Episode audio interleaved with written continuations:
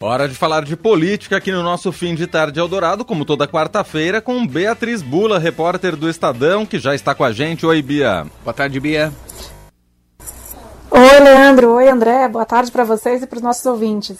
Bom, Bia, hoje o Supremo Tribunal Federal começou a decidir se autoriza ou veta o orçamento secreto. O, a decisão começou a ser tomada hoje à tarde, né, nesse julgamento. O Congresso alega que adotou várias, várias medidas para transparência e aí pede que a, manuten a manutenção justamente do orçamento secreto. O que esperar desse julgamento, Beatriz Bula?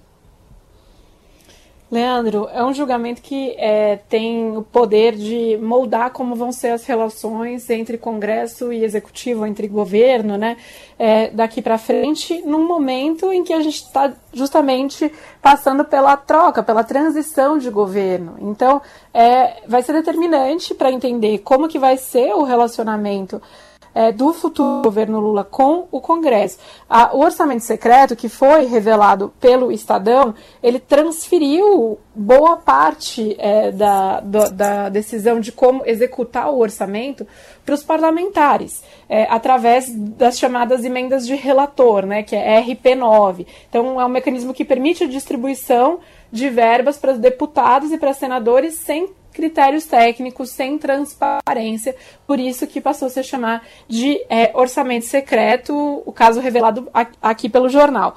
É, e isso fez com que o poder do Congresso aumentasse muito nos últimos dois anos, aí nesse final de mandato do Bolsonaro, nessa segunda metade de mandato do Bolsonaro.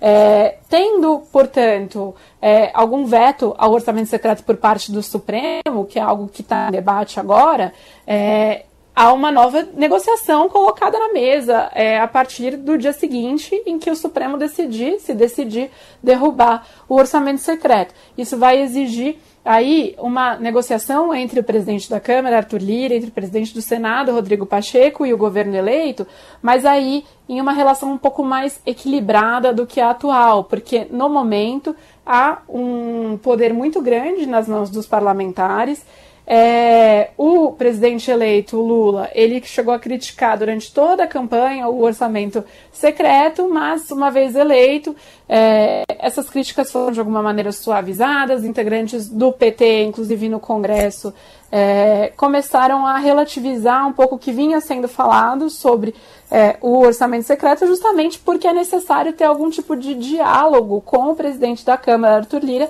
e com o presidente do Senado, Rodrigo Pacheco, e para é, conseguir compor com uma base de parlamentares, o Lula precisou aí então declarar que ele apoiaria a eleição do Arthur Lira na Câmara dos Deputados no ano que vem, é, e de fato é, assumir uma posição menos belicosa com relação ao funcionamento do Congresso, que hoje conta com o orçamento secreto. Então, essa decisão do Supremo ela é muito importante para como as relações vão se desenvolver daqui para frente em Brasília. É, em paralelo a isso, está sendo julgado, está sendo discutido, não julgado, né? Tramitando no Senado a PEC da transição, que é importante também para o governo eleito com relação ao uso de orçamento, né, porque se pretende ali deixar fora do teto uma verba é, para conseguir implementar programas que foram promessas de campanha do Lula. Então é uma semana bastante importante, bastante decisiva. Não há expectativa de que a gente tenha resultado do Supremo hoje. É, ó, só se começou a ouvir aí as partes envolvidas, as partes interessadas no processo, não estamos ainda em momento de votos dos ministros.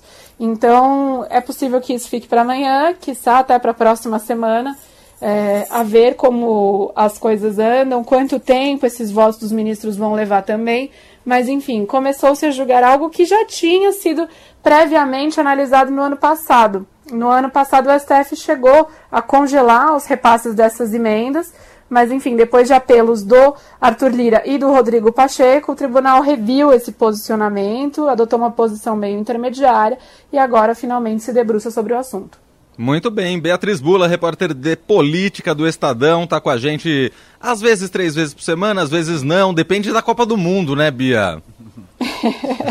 pois é, o jogo do Brasil tem atrapalhado um pouco a gente, mas não dá para reclamar, né, Leandro? Exatamente. Então, ó, sexta-feira agora tem jogo do Brasil, então a gente se fala na semana que vem, tá bom?